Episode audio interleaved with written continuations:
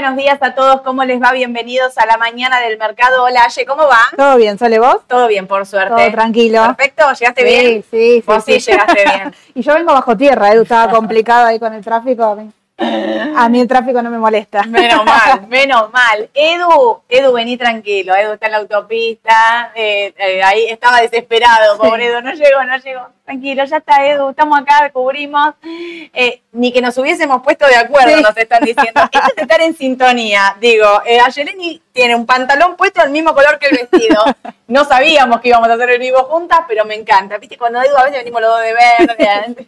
Las últimas veces estaban, estaban con, con posé. Bueno, ¿cuántas noticias que hay hoy? De todo, eh, hace mucho calor. ¿Cómo andan todos? ¿Están por ahí? Yo quiero saludar a un seguidor que nos escribe siempre puntualmente, que me escribe siempre acá desde los bosques de Cariló. Te envidiamos fuerte. Aparte nos escribe todo el año, o sea, es un seguidor evidentemente que vive ahí. Eh, después contanos cómo va la temporada. Les venimos preguntando cómo va la temporada. En Mar del Plata ya más o menos sabemos. Venimos ahí eh, recolectando información. Llenito, yo te digo acá, en enero no había nadie, no sé. Volvieron Febrero, todos. Estamos todos acá Sí. en Buenos Aires, al menos Sí. está completita Sí, la situación. Sí, el La tráfico. bueno, autopista, el tráfico lo que está pasando a Edu. Eh, viene así, a partir de hoy ley ómnibus, artículo por artículo. Te quiero ver, ¿eh? Vamos a arrancar directamente, porque ayer a la noche tuvimos nueva resolución general de CNB. Llega resolución general y te... te desespera primero, porque encima la- las primeras noticias es únicamente el título y Sí, después sí, es sí. directamente al boletín a ir a leerlo completo. ¿no? Exactamente, sale y hoy, hoy se publicó en el boletín, ya por suerte es oficial, pero en ese momento al principio decís que saque la 7340, que saque. Después empezás a leer rápido, porque no es que la lees toda, sino que buscas el número de las cosas a ver cuál es la que sacaron. Eh, no sacaron la 7340, así que festejen hasta ahí.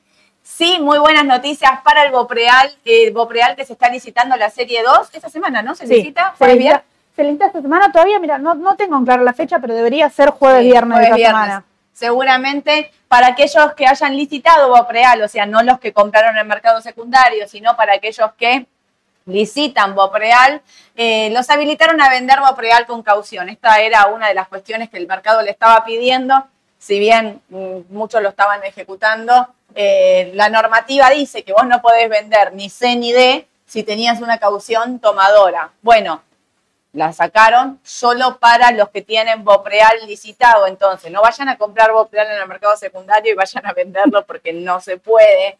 Te digo, es una, es una pregunta recurrente, esto de puedo comprar y vender la parte que me quedó sin licitar, no, directamente no. No se puede, porque no podés, podés comprar el Bopreal, pero no venderlo directamente en dólares. Exactamente, eso es importante eh, porque se empieza a licitar. Obviamente están haciendo todas estas modificaciones. ¿Para qué? Están haciendo para que entren al Bopreal ahora. ¿Por qué? Porque están sacando todos los pesos del mercado disponibles que andaban por ahí dando vuelta. Dámelo que me los quedo yo, les está diciendo directamente el tesoro. Y por eso le siguen modificando. Porque el Bopreal que se empieza a licitar ahora, que es la serie 2, Recuerden que en principio no se iba a poder operar nada y ahora se va a poder operar en mercado secundario y muchos dicen que van a seguir metiendo cambios en la normativa. Seguramente le, le agreguen nuevas cuestiones, como lo hicieron también en su momento con el Bopreal 1, que además ayudó el tema de la brecha, ¿no? Que se extendió la brecha y empezó a eso ser un poco más eh, bueno, optimista para los importadores que lo necesitan. Pero lo que sí, el Bopreal de la serie 2 no se va a poder descontar impuestos. Eso No. ya de por sí, por prospecto, viene así, salvo que lo cambien. Por ahora eso nada. Por ahora eso nada. Pero sí excluyeron al Bopreal del límite de estos 200 millones diarios. ¿Se acuerdan que si ustedes quieren vender eh, dólares en CDR, por ejemplo, pues esta operatoria se vio mucho. Cuando yo decía la brecha está invertida, el CCL vale menos que el MEP porque los exportadores se están liquidando, pero vos no tenés compradores que puedan comprar más de 200 millones. Es por esta normativa, bueno, el Bopreal quedó eh, afuera de esto y van a poder vender más de 200 millones diarios. Esto también tiene que ver, porque si vos dejaste entrar al Bopreal a un importador que tiene que pagarle a alguien afuera y le dejas utilizar eso, si lo limitas en 200 millones, una empresa Exacto. como Toyota se pasaría todos los días vendiendo a 200 millones, le dice, no, olvídate, no quiero esto No me sirve. no me sirve. Entonces ahí están también sacándole la restricción de los 200 millones. Y la tercera, bueno, esta es más interna, habilita la SALIC, o sea, nosotros, las sociedades de bolsa, a no tener que quedar neteados al fin del día en títulos denominados y pagaderos en dólares y en CDR. Esto también no solo para los ARIC, sino para eh, los idóneos, las carteras propias y demás. ¿Se acuerdan que con Edu siempre hacíamos el chiste, no podemos comprar CDR? Prepárense porque Edu vamos a salir a comprar CDR ahora. porque ahora se puede. Claro, ahora podemos, por lo menos podemos. Por eso traje Disney, se van a imaginar. Lo primero que le dije es, poneme Disney. Le digo, viene el balance, en un ratito lo vamos a estar hablando. Yo creo que lo que va a hacer la diferencia de estos tres puntos que trajiste, solo es el segundo se va a ver drásticamente en el volumen. Sí. Si eso ya impacta en el día de hoy, el volumen de Bopreal en C va a ser muchísimo más grande al que estábamos acostumbrados. Y quien tuvo la posibilidad de escucharnos ayer, junto con Gustavo en la radio, Gustavo mencionaba que era de la semana pasada el cuarto bono más operado. Sí. Arriba, bueno, el L30, el GD30 y los TX, ¿no? Obvio. Pero digo, es un bono que está siendo atractivo en este momento y están liquidando para hacer todos los pagos. Muy atractivo, muchos lo están eligiendo. El Bopreal empieza a ser, parecería como el bono estrella eh, de Caputo, básicamente. Vamos a ver si esto sigue funcionando y si sigue dando los resultados. Se viene la nueva licitación. Se espera que con estos cambios la nueva licitación sea un éxito. Acaba de entrar Edu a la mañana del mercado. Pobre Edu. Eh, se espera que sea un éxito esta nueva licitación y más, todavía le siguen metiendo cambios. Vamos a, esperar que, que sea de esa manera. Pero bueno, seguimos esperando otras, otros cambios de normativas que no llegan. Dicen que hay que tener un poquito más de paciencia. Dicen por los pasillos que es una cuestión de ya de meses. hay que, ver, hay que ver, Yo creo que la, que más nos molesta en la diaria es esto de tener que retirar los dólares para poder volvernos a mandar y volverlos a operar. La renta lo mismo, tener que retirar la renta para poder operarla. Eso en la operatoria traba, traba tampoco te da ningún tipo de, beneficio, creo yo, que lo pueden liberar tranquilamente. Pero bueno, esperemos que sea la próxima. No quiere, sí, sí, no, está ahí, no, no quiere saber nada. Y la otra, a mí también la que me, pero bueno, ya es un poco más, eh, digamos, puntual, es esta de que los importadores no pueden comprar ningún activo o que si vos tenés un subsidio en tu casa de la luz, no podés comprar un CDR, eso es como, dale, si ya está. O sea, ya está, ya caducó, ya dejarlo afuera. Pero bueno, Vamos a seguir esperando. Yo creo que antes que esa van a sacar los subsidios más que sacar la restricción. Obvio, sí. Y sí, bueno, ahora sí, sí, sí. Y sí, van a hacer una quita masiva de subsidios más que sacarte la restricción del FEDAR y ahí todo vamos a poder comprar, ¿no? Sí, sí, seguramente. Bueno, ¿qué está pasando con el tipo de cambio? El dólar que está ahí, que va, viene, con una zona de indefinición, no, no baja. Fíjense que cuando corrige, corrige muy poquito y demás. Y el mercado está en un estado de ebullición con el tema del cambio. ¿Por qué? Básicamente porque todos sabemos que febrero, marzo son meses más marzo que febrero, pero bueno, febrero, marzo, abril son meses claves para la Argentina, son meses donde se liquida la cosecha, son meses donde tienen que entrar los dólares frescos, que el año pasado no entraron por la gran sequía que habíamos tenido, y es básicamente lo que nos determina más o menos qué añito vamos a tener. O sea, es como que, bueno, tengo estas cartas y con estas cartas tenés que jugar todo el partido hasta diciembre. Después pueden venir ayudas de organismos de afuera, del fondo y qué sé yo, pero este es el partido que se juega puertas para adentro, el que depende de la economía argentina, de la cantidad de dólares frescos, si van a servir o no para engrosar las reservas y cómo vamos a afrontar los distintos pagos. Y acá arranca el tema. Si el tipo de cambio está bien, si el tipo de cambio está atrasado, si todo lo que ocurre a partir de acá. Hoy me llamó la atención esta nota, fíjense en ámbito escrita por Nazarena Lomaño, el mercado alerta por la pérdida de competitividad cambiaria y le pone techo a la brecha. Especialistas consultados por ámbito analizan el movimiento del dólar oficial tras la corrección del 118%. Acá se está refiriendo al salto del tipo de cambio de 350 a 800 que hicieron en diciembre. Advierten que para la llegada de las divisas de la cosecha gruesa tendrá que sufrir otro salto porque el clouding peg, esto es la devaluación que se hace mensual, al 2% por una brecha del 60, pierde atracción. Ya arrancamos. Acá las cosas cada vez suceden más rápido. Antes con este tema empezábamos en marzo. Ahora ya estamos en febrero haciendo la cuenta de si los dólares que van a entrar van a alcanzar, nos van a servir o no nos van a servir. O sea, como que yo siempre digo esto de los hechos se suceden cada vez con más velocidad en el mercado y el mercado todo el tiempo se está anticipando eh, fuertemente, para mí hasta cada vez más, digamos, hasta a veces se anticipa demasiado a las cosas. Y a veces yo creo que en este sentido lo primero que podría decir que se pasa de rosca es esto de Rofex, tener en cuenta que Rofex ya marzo, abril está pasando un tipo de cambio arriba de los 1130 aproximadamente. Eh, entonces ya está marcando justamente lo que está mencionando en, el artículo Nazarena, ¿no? Esto que quizás 2% le desconfía al mercado del corto plazo, teniendo en cuenta los números de ROFE. Exactamente. Después de esto dice, la nota que dice, en la misma nota, ¿sí? En su último staff, acá se habla del Fondo Monetario, reportó la séptima revisión del acuerdo, el FMI resalta en el documento realizado por el equipo técnico que la microdevaluación del 2% motivó a anclar la inflación tras su impacto inicial, pero también resaltó que el Banco Central tendrá por obligación adoptar una nueva política cambiaria que evite la rápida erosión de la ganancia de competitividad inicial.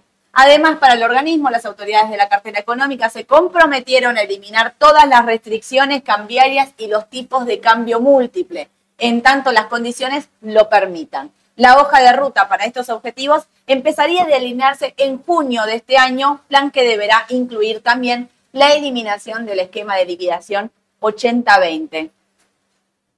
En este párrafo dice que no pueden seguir con una devaluación del 2%, que tienen que devaluar y ser competitivos, la ganancia de competitividad, no pueden perderlo, una rápida erosión de la ganancia de competitividad inicial. Básicamente te está diciendo, activate porque la inflación te lleva puesto todo lo bueno que hiciste y vas a perder competitividad. ¿Sabes qué te está queriendo decir? No te van a liquidar. No te van a liquidar. Y a su vez habla de lo que ya es un rumor a voces, de que el mercado empieza a esperar que para el mes de junio las restricciones sean cada vez menos y vayamos a una unificación del tipo de cambio. Y acá abro el debate, sin matarse. En el chat, por favor, se los pido. Yo no veo ni cerca una unificación del tipo de cambio en junio. ¿Saben por qué? Porque si esto fuese así, yo me pregunto, y les pregunto a ustedes, algo como para que pensemos todos. ¿Por qué se están tanto matando en el Congreso por el impuesto país? Si es por un par de meses. Si vos quisieras y pensás que es por un par de meses, se lo das, te sale la ley, te hubiese salido hasta quizás más completa, se lo das a los gobernadores, que es lo que quieren y demás, porque la situación no es ni tan sencilla ni decir de acá a junio está todo mil por ciento. Dependemos de un montón de factores en el medio que nos va a determinar qué es lo que pase con el tipo de cambio. La expectativa es que para el mes de junio empecemos a encauzar esto, pero para eso tiene que liquidar la cosecha, tienen que entrar dólares, tenemos, tenemos que hacer de todo, básicamente cumplir con las metas de inflación, cumplir con el superávit que se está cumpliendo en el mes de enero, fue muy buena la balanza comercial, digamos, fue espectacular. Eh, de acá junio, yo creo que tiene un montón, como, como decís vos, Sole, tiene un montón de pruebas en el medio claves. La principal creo que está justamente en el, justamente en el primer párrafo, con esto de el 2%, que era un poco lo que el campo ya venía adelantando, de que estos precios no me terminan convenciendo, que querían un nuevo dólar soja, también lo dejaron trascender hace dos semanas que dijeron que querían para liquidar una nueva cotización. Aparentemente lo que, a ver, desde nuestro punto de vista, yo creo que el gobierno no está pensando en un que siga el desdoblamiento cambiario, sino que se encamina más en agrandar este 2%, que en su momento era un rumor de entre un 10 y un 12. Ahora hay que ver si tiene que ser una devaluación más bruja como la anterior o si extiende este 2%. Exacto. Por eso el mercado se empieza a anticipar y yo lo que quiero decirles es, como les digo siempre, diversifiquen las carteras, cuidado con el dólar oficial. Atentis ahí, duales, linked, a mí me parece que, como todo, vieron, arrancás con un montón de aire, el aire se te empieza a cortar, se te empieza a cortar y en algún momento vas a estar con la soga al cuello acá asfixiado si no revierten rápidamente ese 2% del crawling pay. Es difícil que lo hagan en febrero, entiendo que tampoco sería lo lógico que lo hagan en febrero, porque en febrero tenemos un vencimiento que es el TDF 24, bono dual de febrero con un vencimiento enorme, con lo cual sería generar unas pérdidas para el Estado muy grandes en el caso de que vos decidieras devaluar en febrero, pero ojo con marzo, marzo es un mes siempre muy difícil para el tipo de cambio, así que a mí me parece que como todos los mercados se adelantan, ¿se acuerdan cuando en diciembre les dijimos compren inflación ahora porque la inflación va a ser alta y subió de diciembre a enero un 50%? Yo veo no veo una situación de subir un 50%, pero sí veo que la cobertura, a medida que empiecen a pasar los días, va a ser cada vez más necesaria. Entonces, yo tendría duales, tendría, a mí me gustan más los duales que los linked, pero si querés un linked también tendría un linked y eh, tendría mi cartera aparte de la cartera dolarizada, o sea, tendría CDR, digamos, eh, algo que me cura del tipo, del tipo de cambio. ¿Por qué? Porque yo veo una situación que no sé cómo se va a resolver, pero sí que va a tener muchísima presión. Y fíjense, el dólar CCL ajustado por inflación, como les digo siempre, arroba Salvador Vitel 1, que salva Vitelli. Fíjense cómo él ajusta el contado con liquidación. Esto es 20 de diciembre, de octubre del 2023, 1993 le daba. Fíjense dónde estamos ahora. O sea, cuando vos ajustás el CCL por inflación, estás lejos de los máximos. Más allá de lo que pase con la inflación de acá en adelante, digo, ajustado por inflación ahora, ni que hablar lo que va a haber de inflación, ¿no? Pero digo, fíjense esto, cómo, mm, cómo tiene margen para subir. Tal cual, y te agrego con esto, Sole, incluso con, la placa anterior, es muy importante el armar la cartera a tiempo, ¿no? No esperar, a ver, si estamos hablando de una devaluación en marzo, no esperar, bueno, lo, hago más adelante, lo hago la última semana de febrero, porque la realidad es que el mercado lo pasa a precio enseguida y esta especulación de tipo de cambio, especulación incluso de los dólares financieros, se pasa a precio súper rápido. Exactamente. Y fíjense la otra, Alfredo Romano del grupo Romano, eh, este gráfico también es Economía y Finanzas. Síganlo porque está buenísimo. También es de Salva Vitelli, este gráfico que está acá abajo. Pero fíjense lo que ponen, ¿no? Oportunidad histórica de dolarizar. Eh, la base monetaria al CCL es de 8.135 millones. Es la más baja desde la salida de la convertibilidad este será el año bisagra para destruir la inflación y empezar a crecer al 5% anual durante años. El potencial del crédito es enorme. Este gráfico lo puse acá chiquito, pero vayan en la descripción de YouTube, aprieten para abajo y ahí tienen un link con todos los gráficos que estamos hablando acá con Aye. Fíjense, la base monetaria y lo que marca acá es, esta es la más baja. Miren, esto es 2003 fíjense cómo sube, cómo se ajustan, fíjense dónde estamos ahora. Ajustado al tipo de cambio oficial son 12 mil millones y ajustado al tipo de cambio del CCL son 8 mil y pico. Por eso están diciendo que es la oportunidad y el momento, con todos los pesos que se están sacando, con toda la licuación que se está haciendo, de hacer un movimiento rápido del tipo de cambio. Ahora, yo lo que les planteo es lo mismo que les planteaba diciembre, noviembre y demás. ¿Cómo haces para dolarizar sin dólares? Fíjense que cuando la brecha se fue a menos del 20, yo que les decía, esa brecha está mal. No podés tener una brecha del menos del 20% sin dólares, básicamente. Y acá también, vos no podés dolarizar sin dólares. Es lo mismo. Acá lo que va a pasar, o lo que el gobierno espera empezar, o sea, todos que esperamos una unificación del tipo de cambio, no por la dolarización. Esperás una unificación del tipo de cambio porque eso es lo que te pide el Fondo Monetario y para empezar a, a, ordenar las cuentas en un país y vivir en un país normal. No podemos vivir en un país con mil tipos de cambio.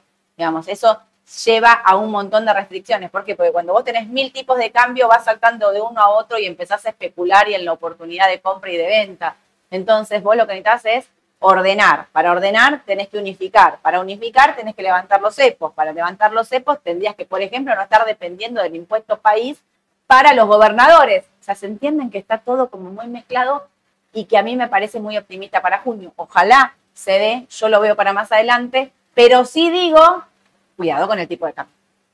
Cuidado con el tipo de cambio, más allá, ahora se empieza a, debatir la ley artículo por artículo y seguramente va a ser una pelea cada artículo que, digan y un día van a ser, vieron como los diarios, hoy estamos todos de acuerdo, mañana no, pasado nos presentamos, te sí salimos, te votamos, no, que me dijiste que me pusiste el nick de gaturro que no te eh, ¿Vieron? y así lo vamos a ver en el mercado, ¿no? Porque todo, toda esa discusión se inyecta con volatilidad en el mercado y las acciones se disparan, empiezan a achicar, lo, automáticamente, no hay mucha vuelta. Pero fíjense los tipos de cambio ayer, como ayer fue un día típico. Ayer bajaba todo, no se salvaba nada, bajaba el dólar, menos los bonos soberanos que subían y llegó la edu señal, por suerte. Pero fíjense cómo esta brecha que estaba negativa, MEP-CCL, que estaba negativa, empezó a darse vuelta, uno, dos, tres, estábamos del 3 al 5, ayer pega el salto y se ubica en torno al 6%. Había estado en el 18 y estuvo negativa. Hablame de volatilidad del tipo de cambio. Acá está clarísimo. El que está siguiendo esta brecha está siguiendo un dato que te muestra cómo el país está en busca de un orden, digamos, va y viene, todavía no encuentra el equilibrio que necesita para eh, poder eh, acomodarse. La brecha, vamos a decir, bueno, está en el 43, casi 44, está muy bien. Yo repito que me siento más cómoda con esta brecha que con una brecha menor del 20, pero mm, yo sigo viendo, y acá el dólar tarjeta, ¿no? Esto sí. El dólar tarjeta 1357, yo sigo viendo una oportunidad en el dólar, porque no lo veo bajando fuerte, no veo ningún condimento para que el tipo de cambio baje fuerte. Yo siempre pienso, no si va a subir algo. Más allá de eso, digo, ¿qué tiene que pasar para que el tipo de cambio baje?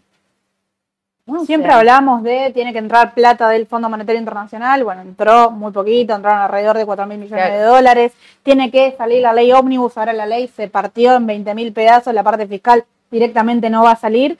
Y ya un poco el tema de que si sale o no sale la ley, ya el mercado lo puso en precio. Es ahora es ver un poco la, noticia. Yo creo que que salga la ley no va a hacer bajar con fuerza los tipos de cambio. Seguramente tendremos una o dos jornadas a la baja si es que, si es que sale de manera positiva e impacta en los dólares financieros, pero después el pico es alcista. Más si se llega a dar una devaluación del oficial, que la brecha automáticamente nos la va a achicar, y quizás los dólares financieros, si mantienen esta brecha y no vienen de la mano de ninguna otra nueva restricción, se sigan expandiendo. Claro.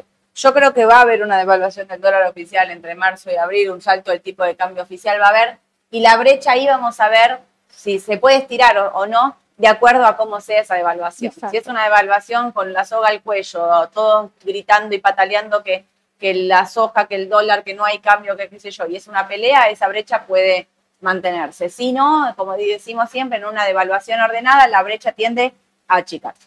Fíjense, esta brecha era del 160% con la gestión anterior y con una devaluación y con algunos tipos de cambio, digamos, modificaciones que se hicieron, automáticamente la brecha se acortó. Ni que hablar que en diciembre tuvimos brecha de menos del 20. Los tipos de cambio para mí son oportunidad en este momento. Pero bueno, ayer, hoy llegué acá a la oficina, llegué, me fui a desayunar y vi un, en el termo, hay un termo puesto con un sticker que nos mandó Gise que dice comprá con el rumor, vende con las noticias. Ya entré a la cocina ya que me reía, porque digo, cuánta verdad tenía Edu cuando me dijo, el mercado en acciones, ya está, ya lo tiene descontado, me decía, ¿no? Ya está, ¿qué tiene que pasar para que siga subiendo? Lo dijo acá la semana pasada, toda la semana. ¿No será comprar con el rumor y vender con la noticia eh, la ley? Después hace una tomita de ganancias, dijo, para volver a subir, porque no va a ser una cosa tan grande. Pero él que decía, la clave va a estar acá. La clave va a estar en si los bonos pasan los 40 dólares. Nos picó el seso diciendo a ustedes, a nosotros, a todos, compren, compren, está acá atrás, se está viendo. ayer nos llegó, ayer nos llegó la alerta para todos. Estaba en 41, 41.50 que pasó y habilita los 44 dólares con 50, así que para seguir porque le queda todavía, eh, bueno, recorrido hasta el próximo soporte, ¿no? Exactamente. Fíjense Ayer esto se dio en un contexto donde las acciones bajaban 7-8% en dólares, donde el tipo de cambio también se destruía y lo que pasaba era que esto subía. Sí. Y vos decís, ¿qué pasó? Bueno, la balanza, ya se empezaban a conocer un poquito de los datos de la balanza del déficit y Argentina le fue muy bien porque lo que hizo que fue ajustar sus gastos fuertemente en enero, la cuenta, digamos, del déficit empieza a dar mejor, entonces dicen, che, por ahí esto es lo que va. Cada vez que vos ajustás, como yo siempre acá les digo, dividir lo que nos pasa en la vida real de la puerta para afuera de lo que nos pasa en la bolsa, ¿no? Porque es importante, porque vos decís el ajuste y el ajuste cómo se dio. Y mirá, yo si querés, les puedo contar la cantidad de mensajes que me mandan muchos de ustedes por Instagram.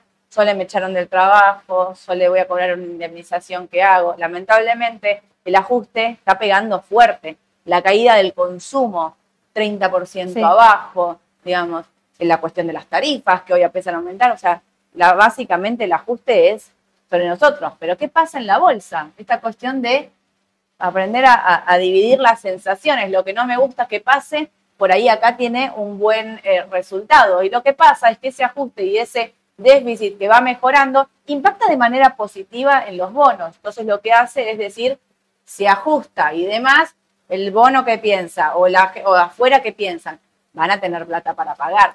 Además, salta el tipo.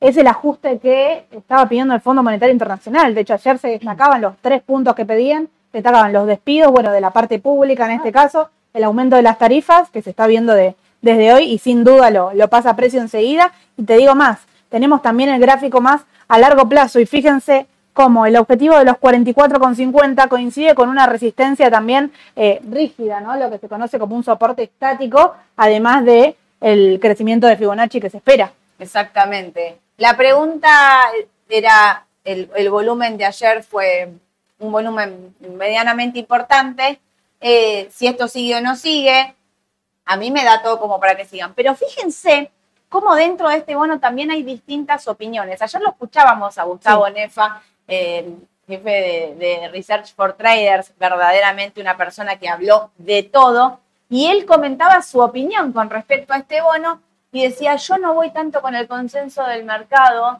me parece que esperarlo en 60 dólares es un exceso para la situación, como que él no lo veía. Y empezó a hablar de algo que para mí falta un montón, pero él lo empieza a mencionar de decir, eh, en el 2025 empiezan los vencimientos de los bonos de capital, o sea, no solo van a pagar los intereses. ¿Se acuerdan que este año cuando, cuando Pañi dijo no se van a pagar los bonos? Yo dije acá, ¿cómo no se van a pagar los bonos si son 1.200 millones de dólares? Era como ridículo pensar que eso no se pagara. ¿Por qué? Porque pagaban solo cupón. En el 2025 empiezan los vencimientos de capital, o sea, te empiezan a devolver capital muchos de estos bonos. Uno es este. Entonces la cuentita ya no son más mil y pico, son, eh, ayer él dijo 2.300, 2.400 y la cuenta estaba bien hecha, era más o menos por ahí. Entonces él dice, bueno, como que la Argentina va a tener que empezar a afrontar un montón de vencimientos para, eh, para pagar estos bonos con un montón de dólares que decía como, bueno, como que hay que ver.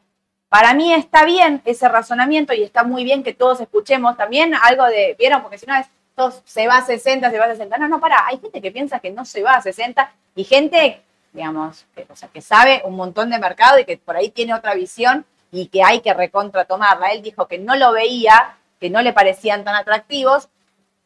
Y yo digo, bueno, o sea, él lo que está planteando para mí es como, tiene mucha razón. Yo quizás no lo veo ahora para el corto. Creo que en el corto plazo la expectativa de Argentina puede pasar por otro lado.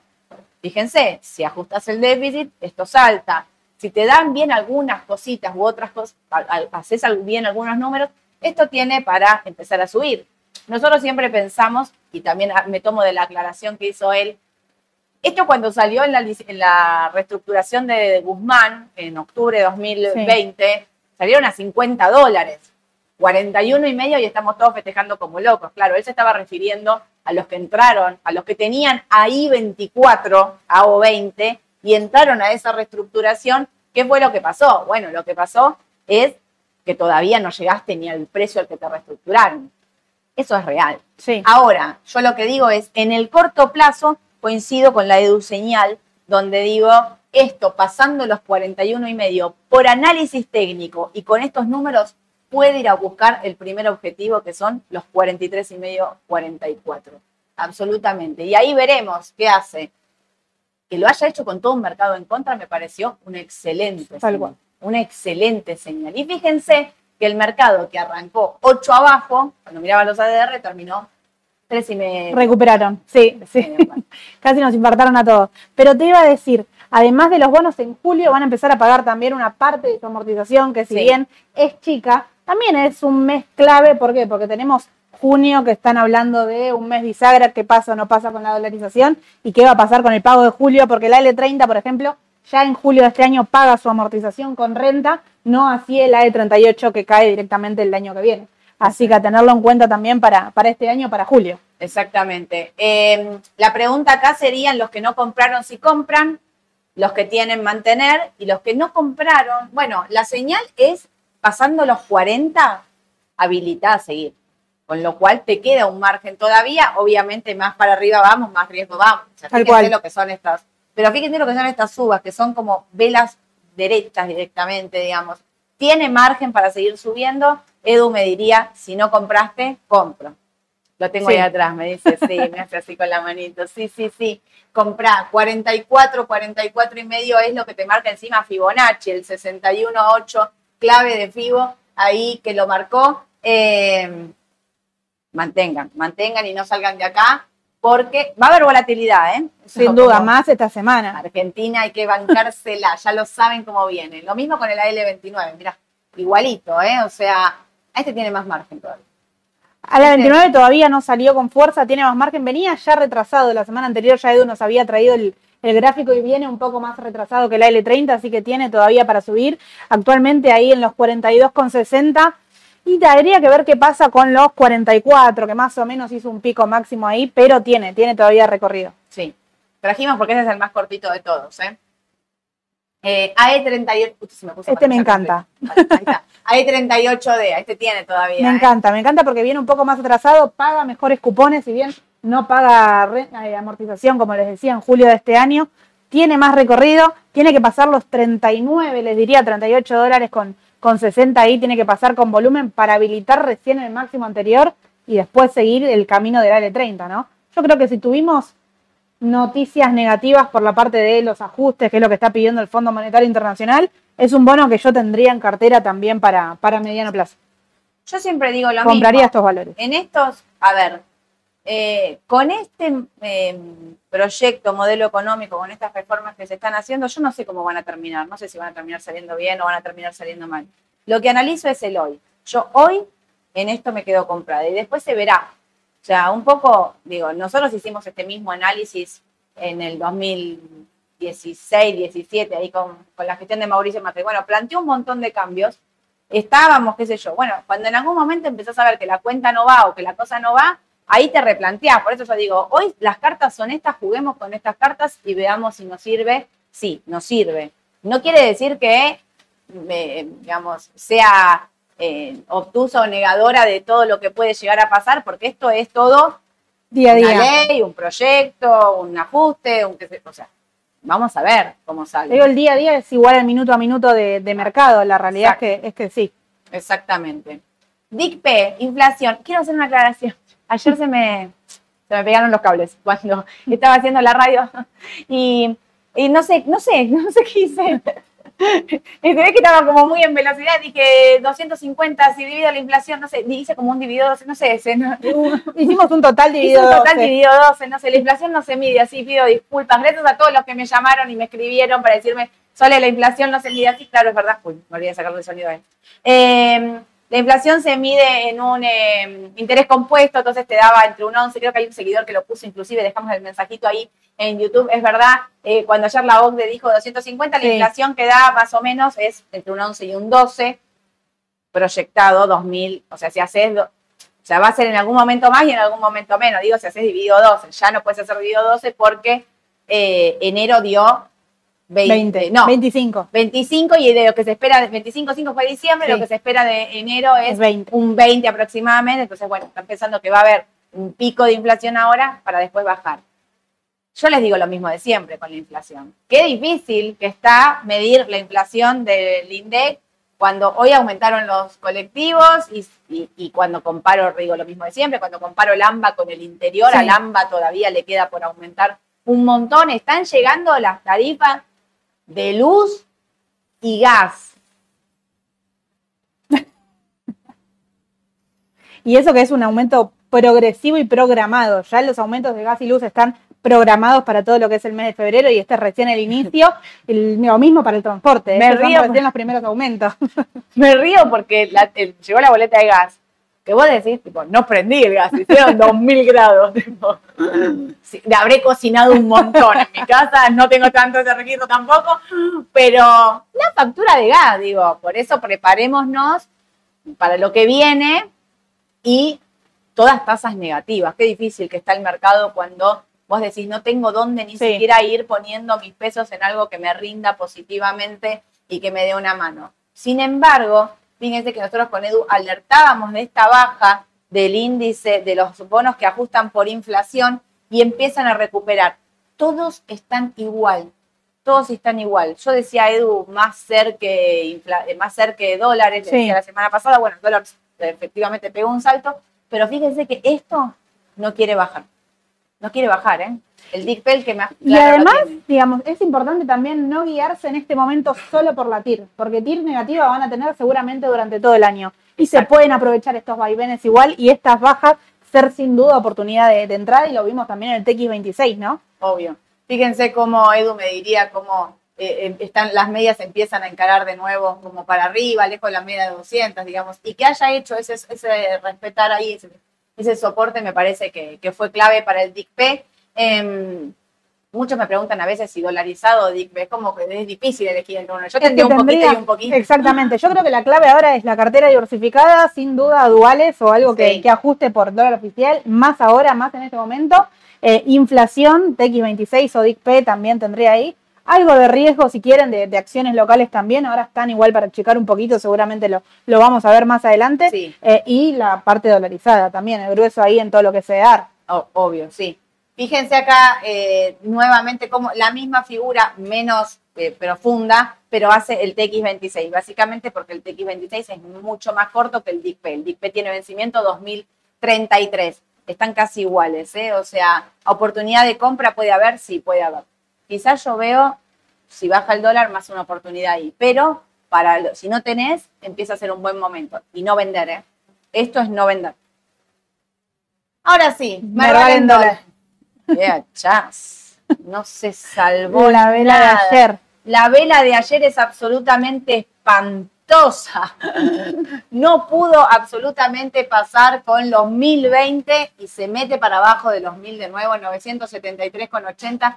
Esta discusión de si el Merval está bien eh, medido en dólares o no, ¿no? O sea, si está caro, si está barato. Bueno, ayer lo mencionaba, lo mencionaba también Gustavo, ¿no? Que veía un Merval alto en mil dólares, pero también una que lo hizo por, por sectores, también lo destacó él, Claro. ¿no? Que tuvo un boom, todo lo que era el sector energético, Pampa creciendo muchísimo, entrando en esa lateralización, que no le permite ahora tener fuerza. A ver, una empresa que se espera un crecimiento importante también para este Claro. año. Bueno, él hablaba de lo petrolero y demás. Exacto. Y habló también de los bancos. Qué difícil que va a estar el balance de los bancos con bancos perdiendo. Con la Esto de la tasa. tasa negativa que decimos nosotros también la tienen los bancos. Entonces, los balances de los bancos va a haber que tomarlos con pinzas, ¿no? Digamos, Sí. entendiendo que van a ser duros. Yo creo que a la chica del Merval le queda un poquito más al corto plazo, va a depender sin duda del minuto a minuto de la ley ómnibus y cómo reaccione el mercado a ello, pero más siguiendo el gráfico, por ejemplo, de, de la acción de, de Galicia, ¿no? que está muy que empinado el aumento. Mira, ahí la tenés. Ahí está, fíjense el aumento. Muy empinado desde aproximadamente el 16 de, de- de enero, en este caso, comenzó a, a subir. Llegó al- a, los 20 dólares, llegó a pasar los 18, que era un soporte súper importante, y empieza a achicar con fuerza. Exacto. Y si le hacemos, incluso si medimos el aumento por, por Fibonacci, puede ir a buscar el 61%, que son los 18 dólares de Galicia. Así que no me sorprendería que achique un poco más y vaya a buscar los, los 18 dólares. Están ahí marcados en azul. No sé si lo pueden ver en el gráfico. Sí. Puede ir a buscar ese valor. A ver, sería positivo para salir con más fuerza y es un sector que le queda mucho recorrido. Pero estén atentos porque quien agarró todo el aumento a corto plazo todavía está a tiempo si quiere tomar ganancia, ¿no? Exacto. Yo creo que igual ayer fue una muy buena señal que no haya perforado los 20, Sí. los 20 dólares, los 20.50. Me parece que fue una excelente señal la baja que tuvo de entrada y el rebote que tuvo durante la jornada que te hizo decir, oh, Sí, sí, no, no, salir corriendo a la mañana. Esa es la volatilidad. Es terrible, no salgan corriendo a la mañana, no se asusten porque les puede ser un desastre eso.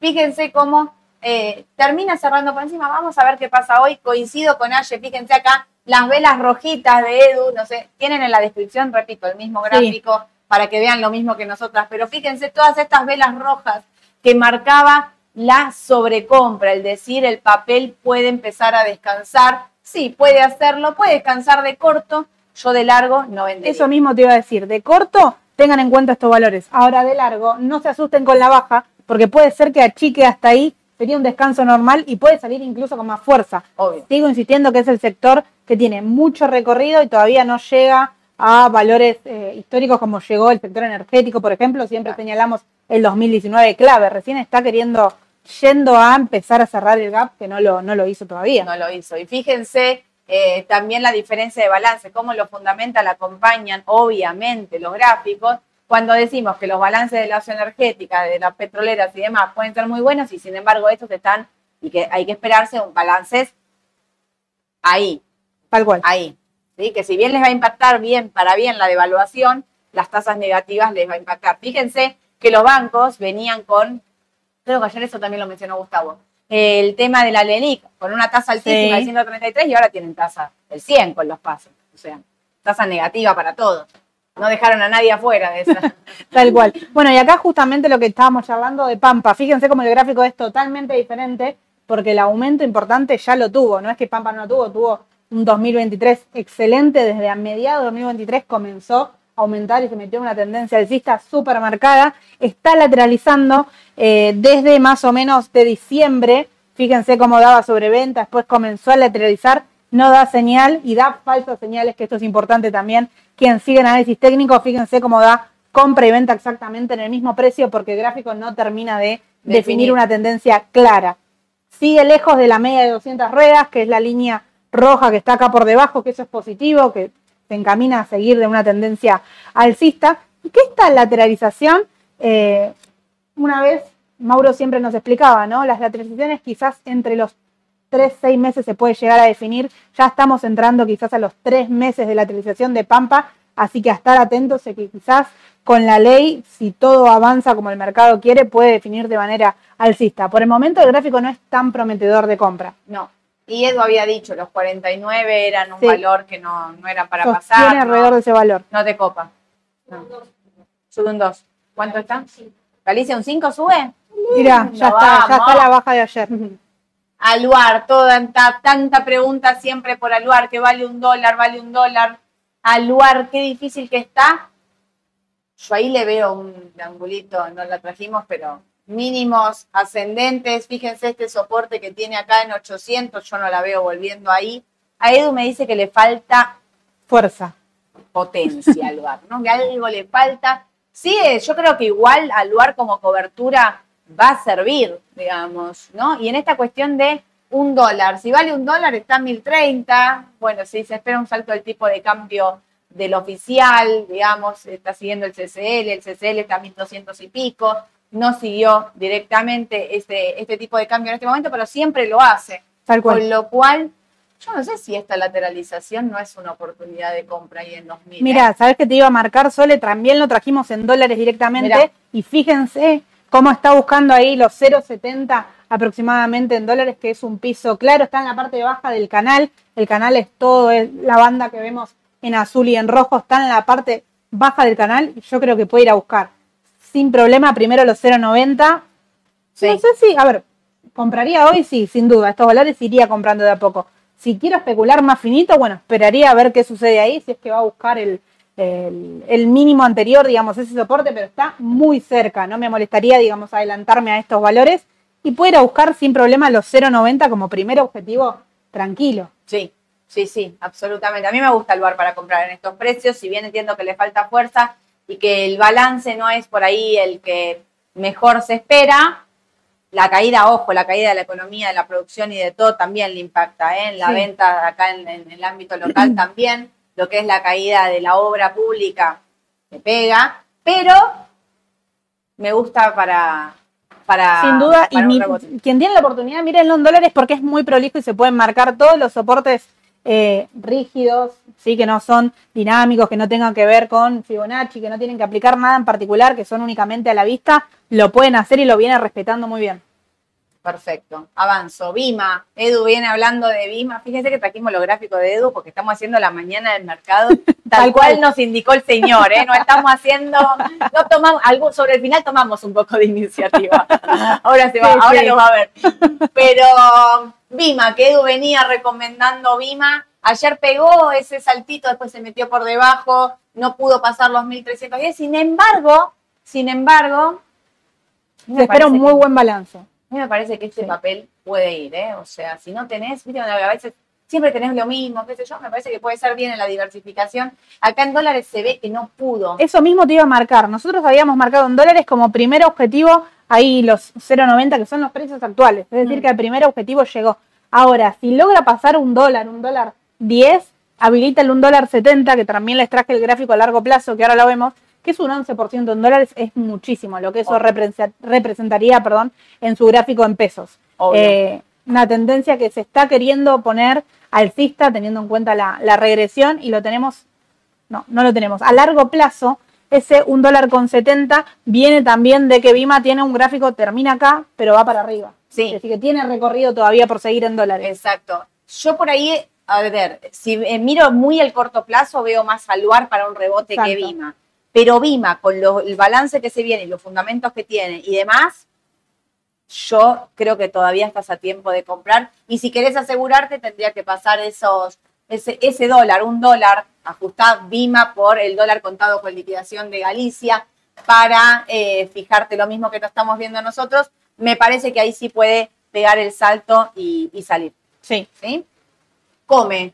Tuvo un aumento súper empinado. Algo que nos quieras decir, puedes venir, puedes venirte, puedes venirte. ¿Querés decirnos algo de come específicamente? Ahí, no, No importa, importa. vení, yo te presto el mío, vení, vení. Vamos, ahí, ahí se mueren todas. Marina, Yamila, perdón, no se enojen. Llamo a Edu, venga. Porque acá de come tiene que hablar Eduardo, vení, te cedo acá a mi lugar. Ahí está. Hola, Edu, ¿cómo va? Bien. ¿Todo bien? ¿Todo joya? Ahí está. ¿Se lo escucha bien? ¿Se lo ve bien?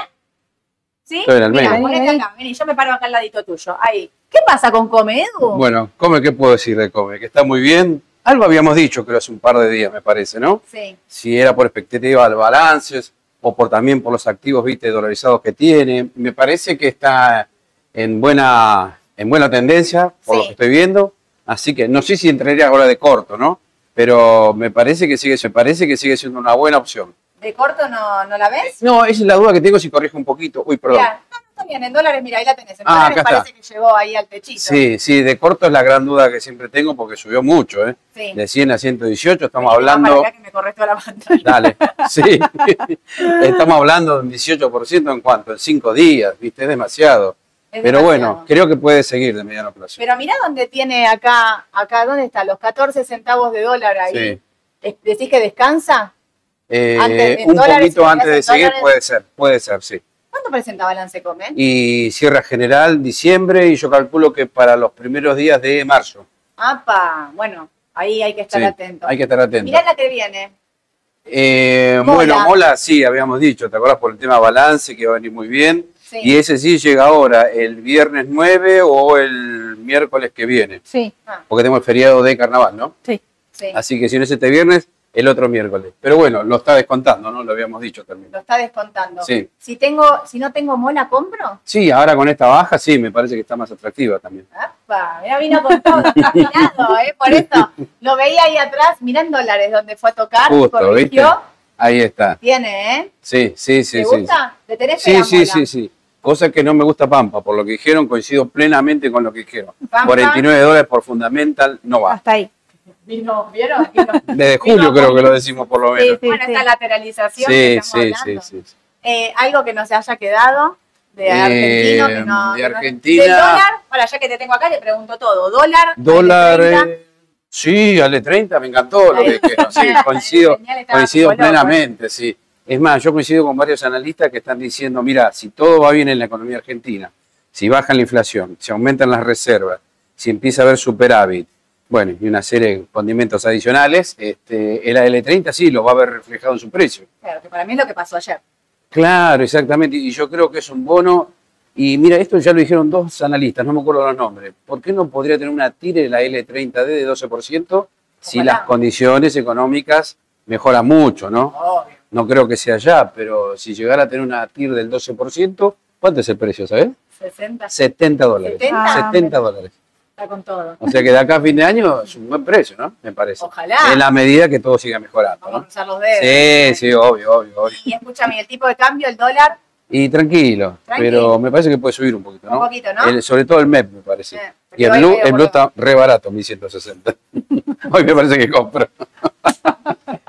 Podés comprar CDR, viste que te sacaron la normativa. Ah, la aplicaron, 990. sí, la Sí, me enteré por 990. ustedes recién. Muy bien, venías, de- venías Bien, bien, bien, bien, bien, Muy bien. me encanta, estamos en todo. Bueno, te libero. Luego gracias. compramos CDR entonces. Hoy podés comprar. CDR, te libero. Te libero la compra Listo, de CDR. Lo quiero, lo quiero fuerte. Lo eh, dejo. Lo dejo. ¿A dónde vas? Preparate un desayuno. ¿A dónde vas a ir? Recién arranca la mañana. Claro. Bueno, pasamos un poquito a Estados Unidos. Esto es la mañana del mercado, es así, nadie, ya no me pueden retar. Me miran con cara de qué estás haciendo, Soledad, no me pueden retar. Eh, ustedes van que no fuerte ahí, así. Podemos seguir haciendo otras cosas. Standard Poor's en Estados Unidos. eh, ayer Gustavo decía que a pesar de estar en máximos, él le ve como buenos recorridos, buenos fundamental. Eh, Powell viene medio así como medio amargo. Viene, No viene tan viene, copado. viene raro, viene raro. La realidad es que Gust- lo que me llamó la atención que destacó Gustavo es que espera una baja ya para marzo. Me parece bastante próxima la, la baja de la tasa de interés, pero bueno, es su visión decía que para marzo espera una baja de la tasa. Yo la veo un poquito más para adelante porque Powell siempre destacó a partir del mes 6 en adelante, así que veremos ahí qué sucede. Tema Standard Poor's, está pasando sin duda a precio todos los balances que estamos teniendo esta semana. Más del 80% de, de los balances que impactan en el índice vinieron de manera positiva y es importante porque se esperaba para este trimestre que sean más o menos y que vengan negativas, que impacte el tema del eh, geopolítico con China, que impacten las ventas de, por parte de tecnología y todo eso no impactó, incluso se resurgió de manera positiva. Hay bajas también que es importante verlas como oportunidades, lo pasó en el caso de Google, bajó un 6%, Google ya recuperó, se está acercando nuevamente a los máximos, así que es una acción Increíble. importante para tener y coincido que le queda todavía recorrido ahora el corto plazo iría con cautela en el índice porque estamos operando desde noviembre en zona de sobrecompra. Sí, así Terrible. que no se guíen únicamente por eso, sí es un indicador clave al corto plazo ver qué sucede, pero desde noviembre el estocástico está marcando que está arriba, que está sobrecomprado e incluso sigue con una tendencia súper firme. Wow. Bueno, habrá que ver, ahora creo que en un par de semanitas se empieza a discutir el techo de la deuda de Sí. nuevo, que no sea la excusa para que baje eso del techo de la deuda y qué pasará. Sí, también tener en claro que en Estados Unidos el tercer eh, viernes de, de cada mes es como acá, como en Argentina, está el tema de los lotes y a veces ahí surgen las Ah, variaciones sí. más grandes y los ajustes por parte de los índices. Así que a tener en cuenta ahí porque los índices en Estados Unidos operan con lotes también y a veces ajustan ese día. Exacto. Bueno, Disney. Mañana, digo Disney y sonrío, yo tengo mi taza de Pluto, de Mickey, ya todos saben. Eh, viene el balance. Disney está literalmente destruida. Destruida en precio, ¿no? Viene su balance, hizo este piso en 80 dólares, que a mí Sí. me encantó. Empieza a marcar este mínimo que sube un poquito. Ahí no llega de nuevo ni siquiera a los 86, para mí una muy buena señal. Cierra este gap que dejó abierto en mayo 2023 y lateraliza a todo o nada con el balance. Puede ser un balance increíble, puede ser un desastre. También hay, acá mucho se empieza a mezclar más allá de los números de Disney, que cambió su CEO, su política nuevamente y demás, eh, el tema de las suscripciones a Disney Plus. Eso es algo que la verdad es como la lotería. Es igual que Netflix, la realidad es que es igual que Netflix, porque encima es lo que más pesa también, porque Sí. bueno, es donde ellos más venden. No es el caso de Disney, no es la parte que más vende, pero sí es la parte que más le está impactando últimamente. Disney tiene un todo. Disney tiene parques, tiene la parte deportiva de los canales de streaming, tiene la parte, bueno, ahora Disney con, con las películas y demás. Eh, tiene la industria bastante diversificada, no es así como Netflix, pero igual si llega a tener menos suscriptores le va a impactar de manera negativa. Se espera que cumpla con el objetivo y que vengan más suscriptores que lo normal. E incluso estaba viendo un informe que lo publican en, en Estados Unidos de 30 analistas eh, de qué situación lo ven y están dando compra fuerte y siguen recomendando comprar antes de balance incluso, así que la recomendación eh, desde ese lado viene de compra. Y por acá, antes del balance es jugado. exactamente. Es como un sí o un no. No hay un, no hay un, una, más allá de los números que se puedan esperar, digamos, es jugado. Ahora, la expectativa de los analistas es buena. Si vamos a depender de suscriptores, estamos medio en el horno. A mí es un papel que me gusta. Yo creo que elijo Disney para el papel, si llega a venir bien este balance, que sería el papel que, viste, decir, bueno, si viene bien su número, digo, más allá de los suscriptores, si viene bien su número, por ahí es ese papel que decís, es el que compro y dejo de largo plazo Sí, porque me parece que está tan bajo. O sea, este, valor, bajo este valor. valor de 80 dólares es valor de pandemia cuando cerró todo. Cuando cerró todo, digo, como para tenerlo un poco sí. en, en perspectiva, ¿no? clave para Disney los 100 dólares que anteriormente lo usó de piso en ocasiones repetidas. Cuando cortó los 100 dólares fue cuando se hizo la baja más brusca. Así que para tener en cuenta ahí es un valor que si llega a ser positivo el balance puede ir a buscar. Pero también les traje Disney, a ver si lo tenemos. Ahí está, más a largo plazo. Este es un gráfico semanal, es exactamente Lo mismo, fíjense cómo lo que comenta Sole, prepandemia, esta es la caída cuando el, el confinamiento del COVID justamente coincide con el mínimo ahí en los 79, los 80 dólares eh, hace poquitos meses. Tiene su máximo cerca de los 200 dólares. Fíjense si no es una empresa que le quede recorrido en caso de que los números vayan respondiendo de manera positiva. Acá en el medio hubo incluso hasta temas políticos que le afectaron de manera Sí. particular, el tema de Orlando, que básicamente para resumir, Orlando se habla siempre como un estado independiente fuera de lo que es eh, Florida y ese es un poco lo que se discutió y hizo a Disney bajar como bajó. Ahora la perspectiva es positiva, si llega a ir a buscar los 100 dólares y cruza habilita los 110, que estamos hablando un 13% en dólares. Sí. He jugado comprar antes del balance. Yo creo que tienes, que tenés mucho para ganar y poco para perder. Pero bueno, vamos a ver cómo Tal se da. A mí me gusta, cruzo los dedos para el día Sí. de mañana. Y otro balance ¿En que, te viene? sumo en el after, no, al- a chequear. Mañana en el after, ¿no? Debería Perdón. ser en el after, pero a chequear. No, mira, en el pre. Ah, en el pre. Ah, me gustó ahí el solcito, me encantó. Y otro balance que viene, que no tenemos el gráfico, pero sí es importante que lo tengan en cuenta, es PayPal. Sí, que Mm. PayPal también está en una tendencia súper bajista, está en una zona ahí de soporte que muchos quieren arriesgarse para comprar ante el balance. Bueno, tener ahí cuidado. A mí no es una de las empresas que más me gusta, pero sí, sí tiene rebote, tiene rebote súper fuerte, es mucho más volátil que Disney. Sí, sin duda. Dos preguntitas y nos vamos. ¿Qué pasó ayer que bajaron todos los papeles? Bueno, un poco lo que estuvimos charlando. Para mí era comprar con el rumor, vender con la noticia. La idea de que el viernes a la tarde se cumplió la ley, se votó la ley en el, general. Vamos a ver qué pasa esta semana. Fue un re- una, una toma de ganancia de corto plazo. No me cambió la tendencia, no me pasó nada, nada que me haya cambiado el parámetro de lo que se estaba, de lo que se estaba hablando y lo que veníamos diciendo, ¿sí? Augusto, ¿compramos duales o esperamos el dato de inflación? Yo compro. Compro. Sí, también. coincido, compro, compro. Sin Fíjense esperar el dato. Bajó ayer, bajaron un poco el dual de, de abril y el de agosto. En un momento me gustaba más la baja del de agosto, que casi que me hace cambiar de decisión, pero después ajustaron y sigue siendo abril quizás el que mejor está en precio. Exacto. Adrián, la última. Adrián, Adrián. Le mando un beso a Adrián Legaspi. Pregunta, en estos nuevos esquemas de importadores o exportadores, ¿se puede acceder a dólares financieros? Por ejemplo, el 20 que el banco me liquida como expo por contado con liquidación. ¿Puedo hacer MEP inverso? Sí, sí. eh, si sos importador, no. Pero si sos exportador, ese 20% al que liquidás, sí podés hacer MEP. Sí, sí, sí, sí, podés. Sin ningún problema. Ahí se divide un poco. Importadores no, solo exportadores sí. ¿Una más? Héctor, Aya y Soles. Si todo apunta que el único dólar que va a subir es el oficial, entonces conviene que vender los dólares y comprar instrumentos que ajusten por dólar oficial o por inflación. O sea, la lógica que vos decís está bien. Si vos decís, si solo va a subir el oficial, compro todo duales, me ajusta por oficial, vendo todo dólares CCL a 1200 eh, MEP, a 1200 y pico, compro todo oficial. No es tan así, porque la unificación del tipo de cambio tiene que ser progresiva, o sea, se tienen que ir dando un montón de cosas en el medio. Fíjense que Edu entró recién y dijo, me parece que puede haber un salto en el dólar MEP. Entonces, vender hoy MEP para pasarte a un instrumento todo dólar oficial es altísimo riesgo, una medida que yo no tomaría para nada. Yo tendría diversificado, tendría cosas que ajustan por MEP, tendría CDR para ajustar por CCL, eh, UON y tendría duales.